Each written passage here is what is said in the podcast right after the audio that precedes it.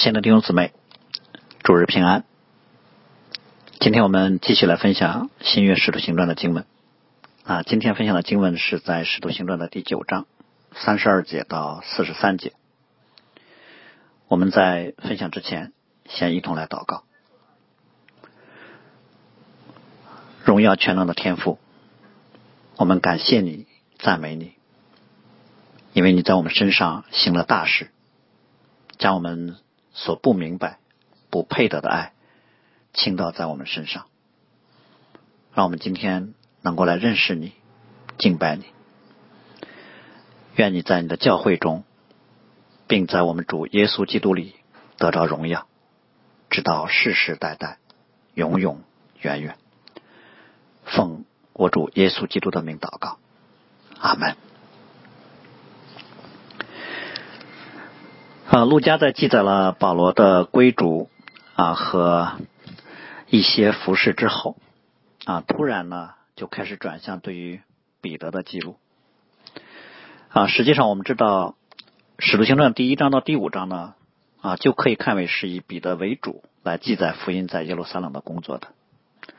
而从第六章到第九章的前半段呢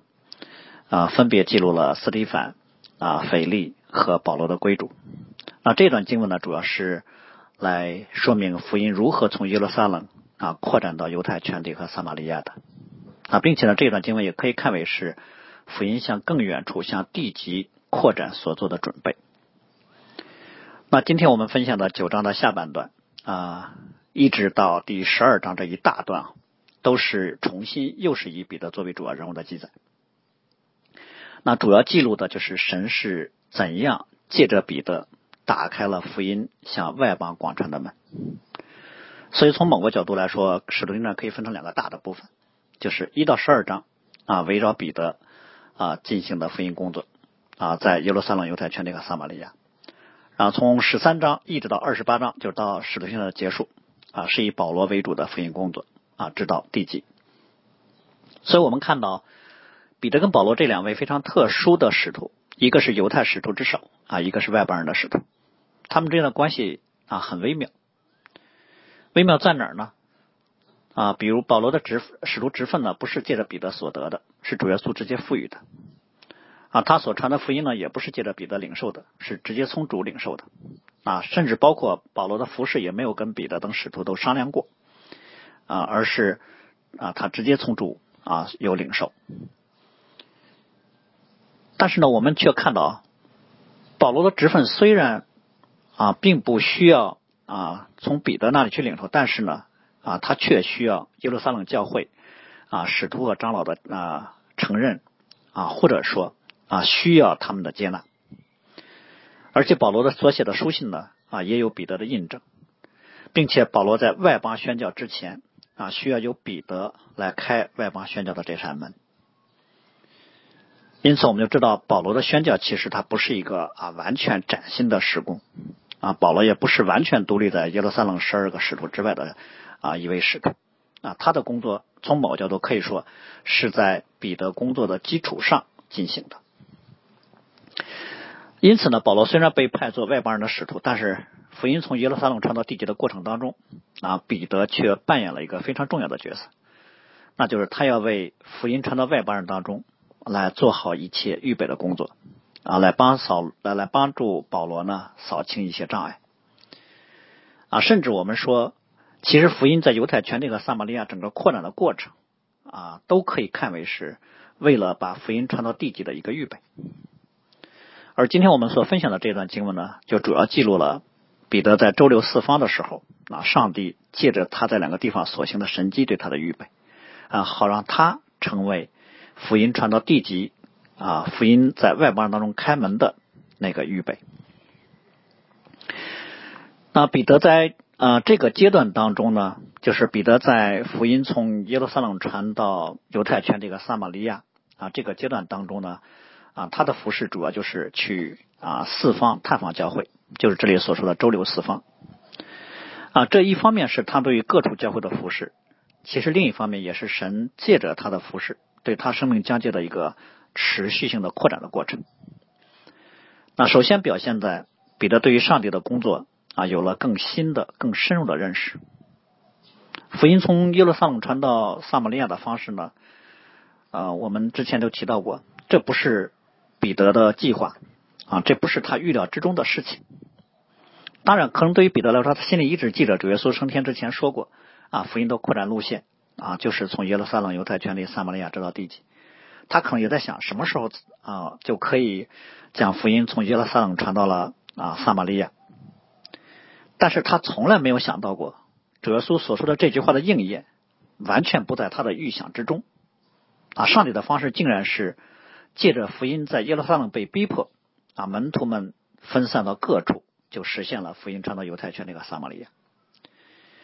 所以我们看到有时候我们知道上帝的心意，但是我们并不知道上帝的心意是怎么成就的。我想这就是上帝工作的那个奇妙的地方，在上帝的工作展现出来之前，我们绝对不会想到；但是在我们看见之后，我们又觉得理当如此，就是这样。所以我想彼得在啊思想这个过程的时候呢，他可能心里面有很多的惊叹。他一定会说神是独行其事的神，没有人能够预想到福音竟然是这样的方式传播出去的也没有人能够在上帝的福音工作当中啊，能够去跟上帝啊出谋划策。所以作为上帝的仆人呢，我想彼得可能这个时候就开始啊有有有意识的去学会敏感于上帝工作的展开，跟上上帝工作的脚步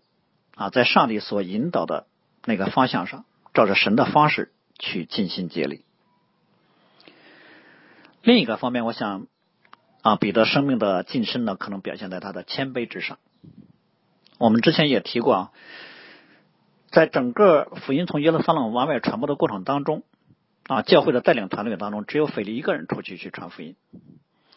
啊，借着腓力就实现了教会历史上福音从犹太人到撒玛利亚人的巨大的突破，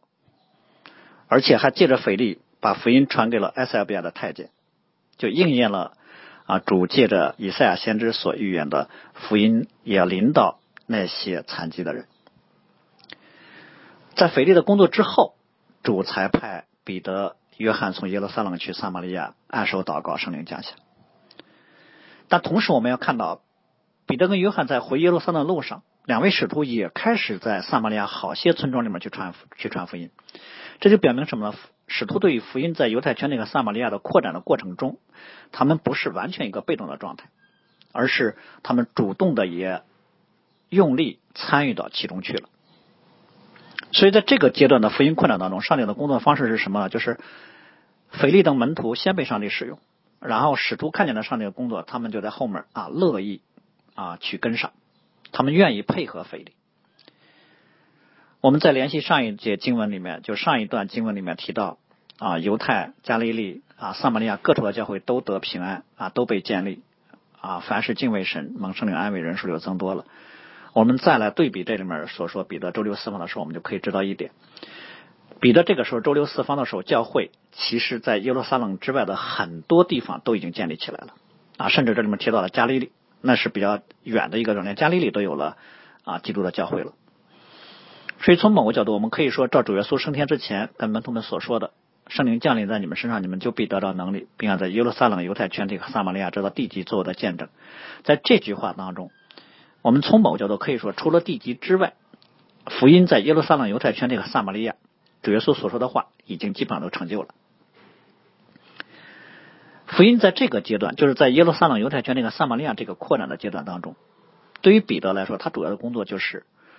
啊，在腓力去传福音的基础之上，啊，他再去服侍，就是腓力四处去传福音，啊，去建立教会，啊，彼得呢就在这个基础之上去各处探望和兼顾主的教会。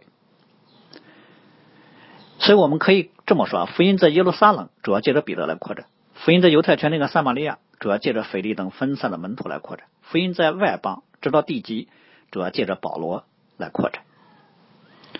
除了在第一个阶段福音在耶路撒冷之外，彼得是在一个啊一线的主力的位置上。后面两个阶段，彼得从某阶段是处于一个辅助的位置上。但是我们却看到，啊彼得周流四方，就显出了他甘心乐意在上帝的带领下啊照着上帝的方式来服侍。甚至可能彼得的周六四方还显出了第三个方面的含义，就是他在他对他使徒职分的理解上啊，也有一个扩展的精神。比如在耶路撒冷教会刚遭遭受逼迫的时候，那除了使徒之外，门徒们都分散了。也就是保罗在耶路撒冷对教会大家逼迫的时候呢，彼得等使徒们他们没有分散出去，他们是留在了耶路撒冷。所以开始的时候，可能大部分时间啊，使徒都在耶路撒冷啊，腓力他们。啊，大部分时间都在犹太全这个撒玛利亚去传福音。可能等保罗离开耶路撒冷去大马士革的时候呢，彼得也开始啊，经常离开耶路撒冷啊，去各处探望神的教会。啊，当然他去各处不是像啊，都像去撒玛利亚教会那样去按手祷告才有圣灵降下。啊，除了撒玛利亚这个啊特殊的标志性的事件之后呢，其他地方各处的教会的建立建立之初应该就有圣灵的降下。所以彼得。在这个阶段，就主要是单纯去探望啊，去兼顾啊，去和各处的圣徒有团契。我想，这可能就是在啊福音向犹太全体扩展的过程中，使徒之分的服饰模式。但是，神其实在彼得身上有着一个更特殊的带领和工作，在福音扩展的过程当中啊，借着福音在各处教会里面显出来的果效啊，彼得他也看见了上帝福音工作的那个宽广。所以，他作为十二使徒之首，福音的扩展对他的影响力，从某个角度来说，对于福音向外邦人的扩展具有决定性的作用。甚至我们可以这么说：如果彼得突破了，就意味着整个耶路撒冷教会有突破了，就整个犹太的信徒就突破了。当然，可能还会有些质疑啊，但那些质疑就不会在教会当中占据主导性的力量了。所以我们说，彼得在离开耶路撒冷去各处周流四方的过程中，也是上帝在对他的生命做拓展的过程。好，然后我们来看彼得啊所去往的啊各处都有哪些地方。路加其实在这段时间里面啊，就在这段经文当中啊记载彼得周流四方呢，他只记载了两个地方啊，一个是吕大啊，一个是约帕。当然，彼得并不是只去了这两个地方，而是这两个地方在。啊，彼得周六四方的过程当中有特别的啊，有他特别的意思，有圣灵特别的引导。吕大这个城市呢，处在耶路撒冷和约帕之间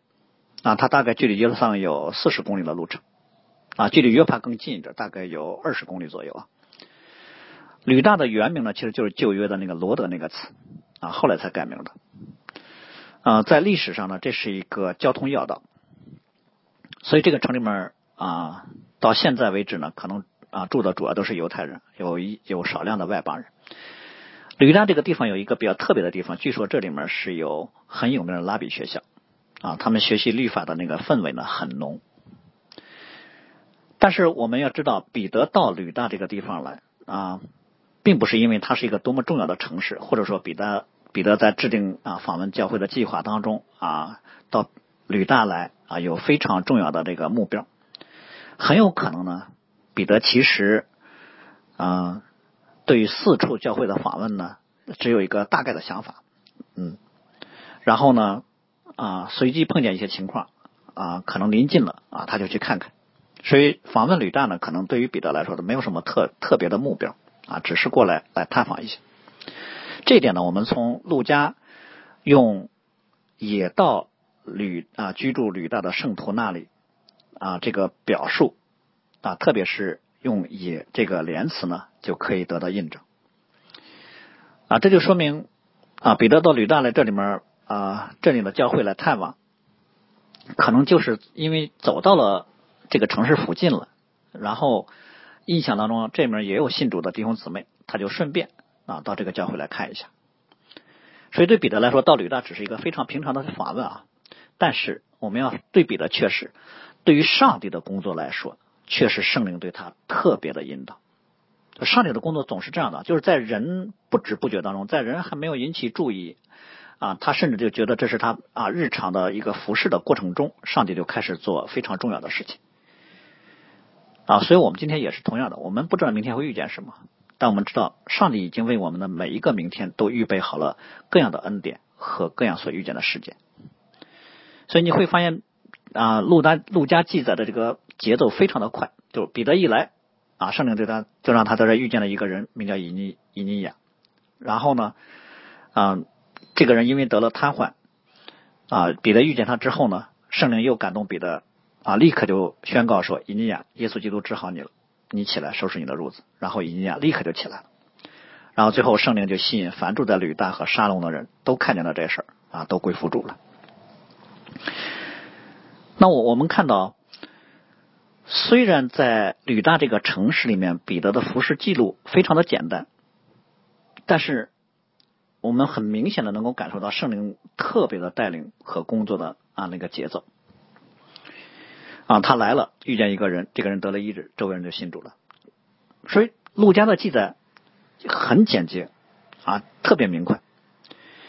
所以我想，他的重心是为了表明：第一呢，这里面没有一件事情是彼得事先计划好的啊，他可以说是没有做任何准备的就被圣灵使用，做成了这样一件具有轰动效果的神迹的工作啊。另一个方面也是为了啊突出，其实彼得在这个城里面所遇见的事情和所做的神迹的工作啊，都是为了后面所记录的那一座城啊，为了约帕。所以啊，相对来说，呃。吕大的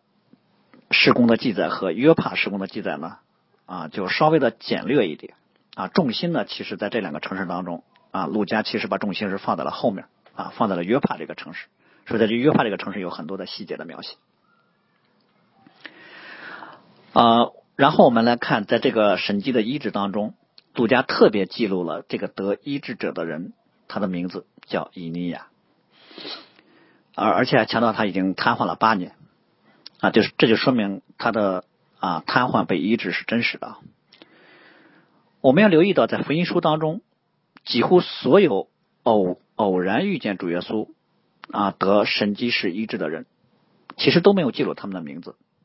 比如说手枯干的、瞎眼的、瘸腿的、长大麻风的等等。但唯独路加在记载这个人的时候呢，却特别说这个人叫以尼亚。但这个名字是一个希腊名字，但这个人是一个啊犹太人啊。那我想，陆家之所以记录他的名字呢，可能原因有两个。第一个就是这个事儿在当时非常的轰动，这个人可能在这个城里面是一个啊被很多人所认识的人啊，他的瘫痪啊人人人都知道，所以当他被神迹式的医治啊临到之后啊，很多人就特别留意这件事，所以陆家就特意记下了这个人的名字。但另一个原因，我想。更有可能的是，陆家之所以在这里特别提到以尼亚这个人的名字，是为了强调这个人是一个已经信主的圣徒。圣经当中通常是这样的，就是已经得救的信徒在遇见神迹奇事的时候呢，啊，很多的时候会记录他们的名字。所以对于尼亚这个人来说，具体他什么时候信主的，陆家在这儿没有说。啊，可能是很早以前腓力来传福音的时候他就信了，啊，也可能是腓力传福音教会建立之后，腓力离开了。然后已经建立了教会当中弟兄姊妹传福音，他才信的。这个路加都没有说，但很有可能这个时候，当彼得到吕大这个城市来的时候，他所遇见的以以尼亚这个这个人是一个已经信主的基督徒，但是他的瘫痪并没有得到医治。当然，我们说并不是他必须要得到医治，而是借着这次的瘫痪，就让彼得看见了上帝的工作。所以情况很可能是。听说彼得到教会当中来探访了啊，教会里面和以尼亚比较熟悉的弟兄姊妹就把他抬了啊来见彼得，盼望能够借着使徒啊让以尼亚得到身体的医治。所以我们看到上帝做事的方式啊，真的是啊是有上帝自己的美意。神当然使用腓力，给腓力很多行神迹奇事的能力，但并不表示说。凡腓力所到之处，所有的工作都要腓力来做成啊！不，神有时候是对不同的人有不同的安排啊，对腓力有不同的使用和安排啊，对以尼以尼亚的医治呢也有不同的安排。神可以使用腓力把福音传到这儿，但是神却是派彼得来医治以尼亚的身体啊，借此呢就让彼得的使徒之分，让更多的人来信服。当然，我们刚才说神也可以在今生不医治以尼亚，这并不妨碍将来我们身体复活的时候对上帝的感恩。但是神却定义要让这个神迹借着彼得，就在这个时候，就就在彼得这次探访吕大教会的时候啊来发生，因为上帝有特别的计划。呃，另一个方面呢，我想陆家对这个神迹的记录呢，其实啊有意来对比主耶稣曾经在加百农行过的一个神迹的奇啊神迹的医治啊，就是那个被四个朋友抬过来的摊子啊，从房顶坠下来，啊，主耶稣把他给医治了。彼得在这里面来宣告医治以尼亚的那个说话，跟主耶稣那个时候医治那个摊子的时所说的话呢，很像。耶稣对那个摊子说：“我吩咐你起来，拿你的褥子回家去吧。”啊，那个人当着众人的面立刻就起来了。彼得在这里面说的是以尼亚，耶稣基督医好你了，起来收拾你的褥子，他就立刻起来了。说你会发现。啊，路加福音和使徒行传，当然都是路加写的啊。这两个神迹呢，有非常类似的对比。我想这是路加有意识啊这么做的。或许啊，主耶稣当年所行的那个神迹，其实还有人记着啊。看见彼得这个时候所行的，很容易就让人想起了主耶稣当年所行的啊，都是一宣告就得了医治。只不过这里面一个很大的不同，就是主耶稣说：“我吩咐你起来。”彼得说：“耶稣基督。”医好你了，所以我想听见的人，他可能也留意到这个不同。这时候人就会来思想：难道彼得所说的耶稣是真的是弥赛亚，而且已经复活了？另一个方面呢，啊，彼得所行的这个神迹呢，我想还有一个隐含的对比，就是当年主耶稣在加百农行医治那个啊被四个人抬来的那个摊子的时候。啊，周围看这个神迹的法利赛人对这个神迹无动于衷，啊，反而特别关注主耶稣说了健忘的话。而这里面吕大和沙伦这个地方的人看见彼得所行的这个神迹之后呢，没有太多的人去质疑，反而他们都因为彼得所行的这个神迹而信主了。所以我们就看到，人在面对神迹奇事的时候，人的反应一般是这样的：行这事的人是谁呢？当然，这里这是神迹奇事的意义啊。神迹其实就是为了表明行这事的人是谁，所以当主耶稣我吩咐你起来，其实就是来表明行这神迹的人就是我，也是为了回答法利赛人对于主耶稣的质疑啊，你是谁呢？竟然有赦罪的权柄？那主耶稣说我吩咐你起来，我能行这样的神迹，就表明我我有赦罪的权柄。所以主耶稣其实是借着那个神迹，就告诉法利赛人他是谁。彼得这个神迹就不一样了。彼得这个神迹就明明的说，耶稣基督医好你了，清楚的表明行这事的人不是彼得，而是耶稣基督。彼得是奉耶稣基督的名来行这样的神迹的。当然，这是使徒行传，或者说这是所有的神迹啊，都是这样的，都是为了显明耶稣。只是彼得所行的这个神迹的效果呢，非常显著。不但吕大这个城市的人听说了这个神迹，连吕大附近那个地区的人都听说了。耶稣的名再次因为。彼得所行的神迹被人关注啊，被人惊奇，或者说令人归附。呃，这里面沙伦这个地方呢，不是一个城市的名字了啊。吕大是一个城市的名字，沙伦其实是一个地区的通知啊，是一个地区的称呼。呃，一般来说是指从吕大约帕啊往北直到加密的那一片沿海的平原，都称为叫沙伦。啊，为什么？陆家在这里特别提这个地方呢，我想一方面是表明这个神迹所引起的轰动效果很大，遍及了吕大之外的很大一片区域，显然呢也传到约帕了。另一个方面呢，也可能是表示在吕大之外的很多人跑到吕大城来看这个被医治的人。这样的话，彼得所行的这个神迹，其实不但是让很多犹太人都信耶稣了，而且可能还吸引了很多外邦人来观看啊，可能很多外邦人也表达了倾慕。这时候，彼得就不得不来想一个问题。福音难道不也可以给外邦人吗？好，然后我们来看儒家所记的那个重点啊，所记的那个城市约帕。实际上呢，圣灵对于彼得的引导呢，吕大是一个中转站啊，或者说吕大是这个城市所发生的事情呢，是为约帕这个城市所预备的。约帕呢，距离吕大呢不太远啊。大概有二十二十公里左右的路程，很近。嗯啊，约帕这个城市呢，其实是我们比较熟悉的啊。这个城市现在还在，现在其实它就是特拉维夫的一部分啊，是一个历史非常悠久的港口。据说所罗门建造圣殿的时候所用的木头呢，就是由这里面来中转的。当然，我们熟悉这个地方呢，其实是过去我们分享约拿书的时候提到的，约拿就是在这个地方，就是在约帕这个地方坐船逃跑啊，逃避上帝让他传福音给尼尼微人的那个带领。所以，我想圣灵引导彼得到这里面，可能还有啊特别的用意啊。呃，这个城市的特点是在新约的时候已经非常希腊化了，也也就是有不少外邦人住在这里。啊，而且这个城里的犹太人跟外邦人之间相处的好像还比较融洽啊，没有那么的泾渭分明，而且在教会内啊，好像他们不同职业、不同阶层的犹太信徒彼此之间接纳程度也很高啊。这个从后面啊，对于啊多家姊妹的继续，以及门徒啊请彼得啊到约帕来，以及后面彼得住到西门的家里面，都可以让人看出来啊。约帕这个教会呢，是一个非常特别的教会。不但他们的生命见证很好，而且他们的特点就是他们的心灵非常的开放。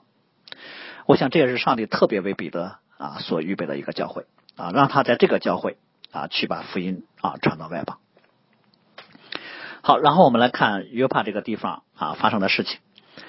就在彼得啊行医治以尼亚这个神迹的时候啊，在约帕的教会里面也发生了一件事情啊，有一位姊妹患病死了。啊，这位姊妹的名字呢叫大比大，啊，这是她的亚兰文的名字，啊，翻译成希啊希腊话就是多加，啊，多加的意思就是羚羊，啊，我们看到陆家在这里面非常详细的把这位姊妹的名字给记录了，啊，记记录了她的亚兰文的名字和希腊名字，而且还有啊她的名字的含义。我想陆家的这个详细的记录可能是为了暗示啊这个姊妹的生命特点，啊，她在别人的眼中啊是一个乐观活泼啊做事敏捷的。姊妹，这样的话，我们就可以理解陆家所说的“他广行善事，多事周济”，啊，就不是一个偶偶尔的简单对别人的帮助了，而是一个持续的殷勤的，遍及了很大的范围。应该说，他帮助了很多人，啊，甚至这里面都暗示了他的属灵生命是被圣灵所充满的生命，啊，就像诗篇所说的：“神使他的脚快如母鹿的蹄，又使他在高处稳行，并且不止。”不止这些，陆家还特别提到多家的时候，提到这位姊妹的时候，说她是一位女徒，就是女门徒。这个在圣经当中呢是一个非常少见的称呼啊。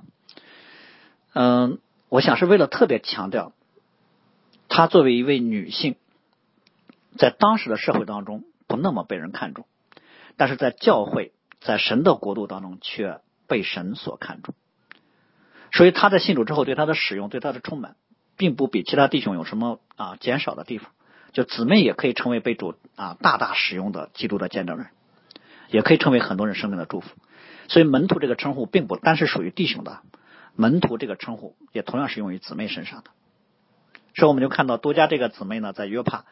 应该是在教会内、教会外啊，都是有好名声和有一定的啊影响力的圣徒。但是，就是这样一位乐善好施、大有爱心的圣徒。却得病死了，啊，很可能啊，多家姊妹所得的是某种疾病，啊，从发病到死亡很快，以至于他的死呢，让很多人很意外，啊，没有心理准备，啊，被很多人看为这是一个啊突然发生的冲击力很大的事件。这样我们就就会看见吕大的以尼亚的得救啊得医治和约帕这位姊妹的离世。虽然是两个城市离得很近，但这两件事似乎并没有什么关系啊。以尼亚也不也不认识多加，但是因为彼得在吕大，彼得在吕大在以利亚身上行了一个神迹，所以这两件事情之间就有了一定的关联。因为彼得在吕大所行的神迹的消息已经传到了约帕啊，很可能就是在多加姊妹啊去世之前，约帕的门徒啊，就约帕的教会就已经听说彼得在吕大。啊，已经听说彼得在吕大行了轰动一时的神迹，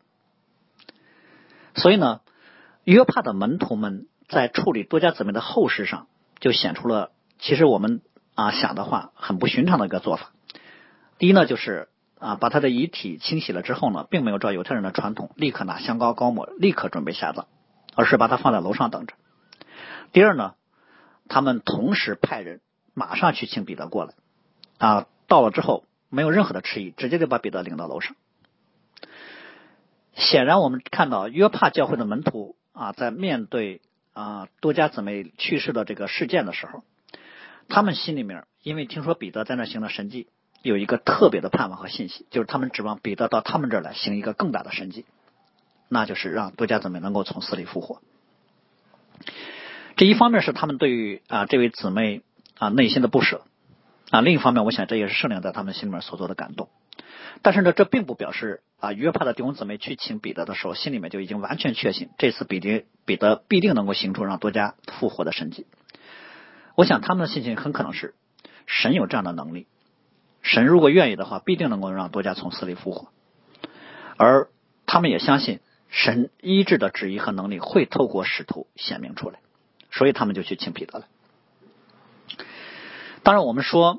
啊，如果有信心的话，其实任何一个圣徒都可以被神使用来行出让死人复活的神迹啊，不一定必须请使徒来啊，或者说不一定啊，只有使徒才能行。但是我们要知道，上帝行任何神迹奇事，就像我们刚才所说的，都有他特定的用意和目标。那比如说，主耶稣所行的神迹，就是为了显明他是神的儿子；主耶稣所行的神迹，就是为了他神圣的身份来提供证据。那使徒们同样，使徒们所行的神迹，一方面是要显明耶稣是基督，让人认识基督；另一方面显明他们的职分是从基督来的，他们所行的是神让他们所行的，因此他们就显出复活之主与他们同在。所以我们知道，上帝不会说啊，不管一个基督徒啊属灵生命状况如何，也不管他是谁啊，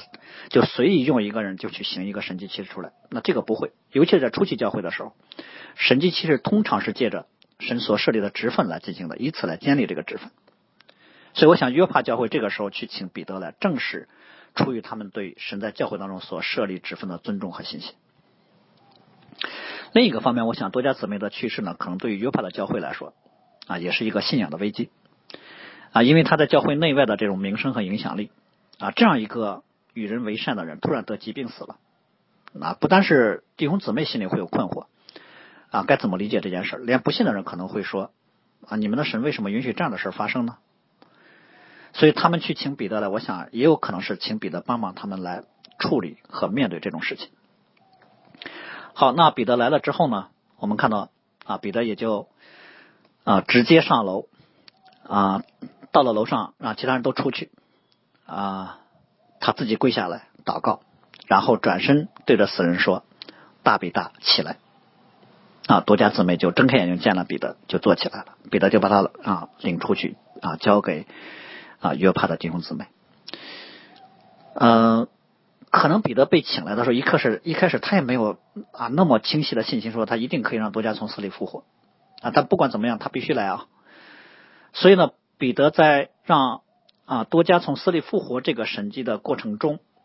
跟医治以以尼亚就不一样。医治尼亚啊，直接就宣告。这次他是跪下来祷告，祷告之后啊才宣告的。那无论如何呢，神借着彼得的手行了让死人复活的大神迹。啊，多加这位姊妹呢就活了过来。我想，对于多加来说啊，啊，他在活着的时候就是很多人生命的祝福啊，他的死呢啊，借着彼得所行的神迹，依然成为对很多活着的人的啊生命的赐福。一方面呢，多加的离世其实让很多人的眼目开始从今天地上的生活层面去思想我们人死后生命的去向啊，开始去思想另一个世界。另一方面呢。多加的从死里复活，啊，就让周围的人，我想信徒就不用说了啊，他们的生命一定被坚固。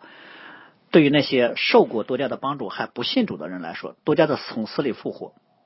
就使得他们不得不去思想说，原来这个帮助我们的女人所信的都是真的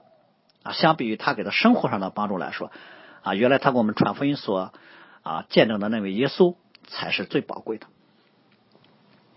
所以我们说啊，多加无论是。无论是活还是死啊，他都在上帝的手中被使用啊。实际上，从某个角度来说啊，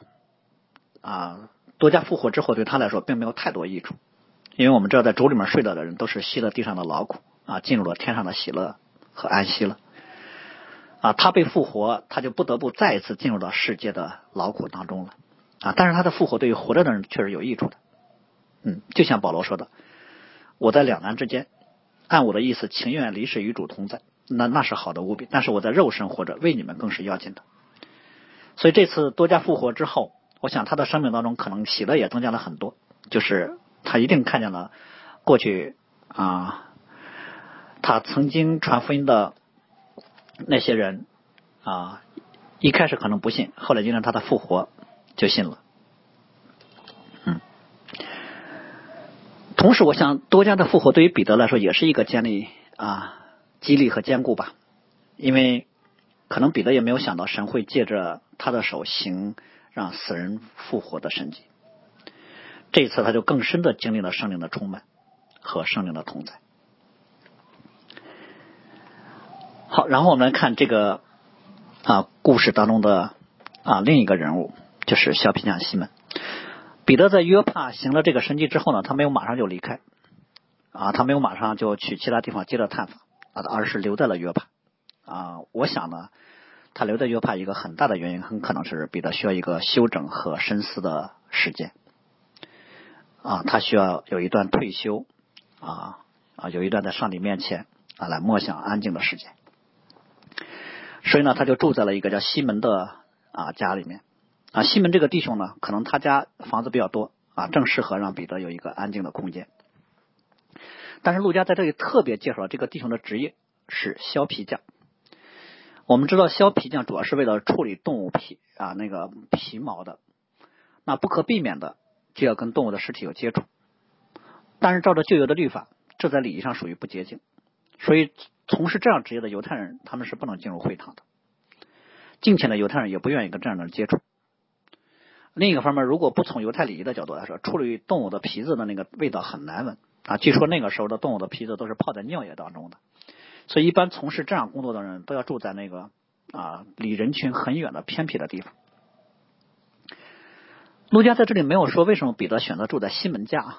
啊，我想很可能是西门家比较偏僻。啊，这样的话有利于彼得安静默想。当然，啊，有可有可能起因是因为西门呢啊非常热情的邀请彼得去，彼得就去了。啊，也有可能是教会安排他去的。但不管怎么样，彼得能够住到削皮匠西门的家里面，我们就可以把彼得这个选择跟主耶稣在世的时候与税吏、妓女啊和罪人一同吃饭、一同坐席这个举动来相类比。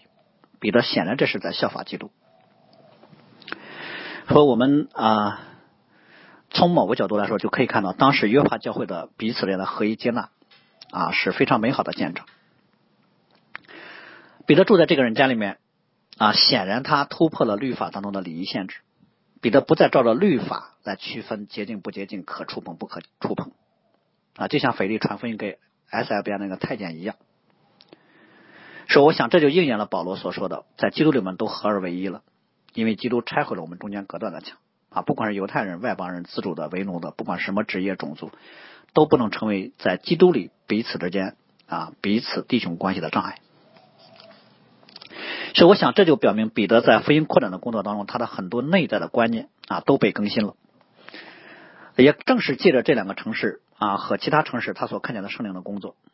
啊，尤其是啊，他跟肖皮匠西门之间的接触，啊，彼得可能就也想到了主耶稣在世的时候啊，很多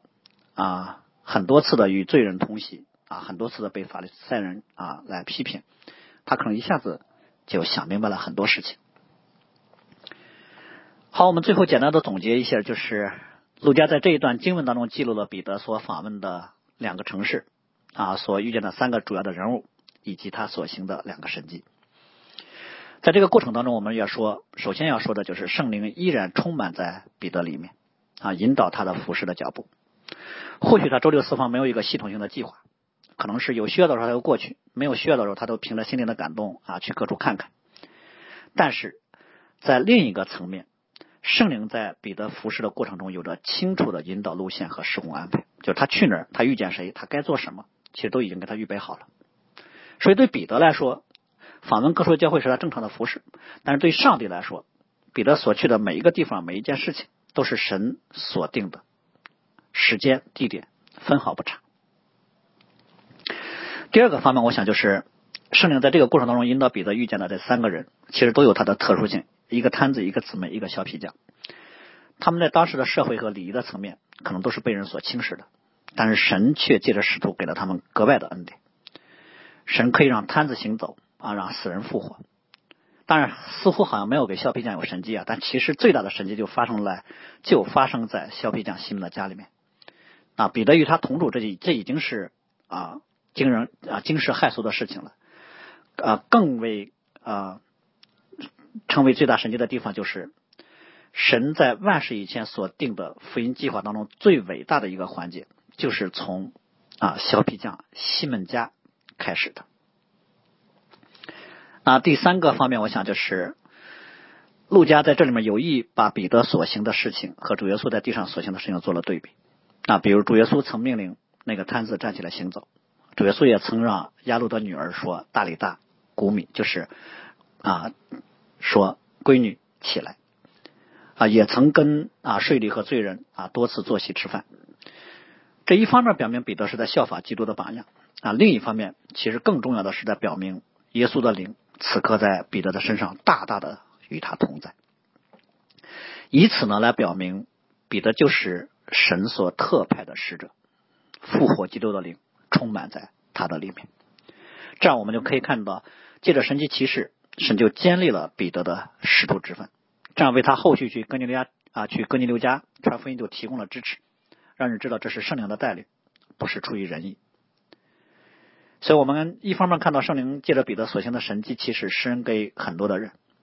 啊，另一方面也借着这些神迹奇事啊，兼顾彼得的生命，让他的生命疆界被拓宽。在福音正式传入外邦人之前，神已经预备好了一切。好，最后我以啊保罗在以佛所书所做的一段祷告来作为我们今天正道的结束啊，也作为我们所有在基督里蒙恩圣徒的劝勉啊。保罗是这样说的。我在父面前屈膝，天上地上的各家都是从他得名，求他按照他丰盛的荣耀，借着他的灵，叫你们心里的力量刚强起来，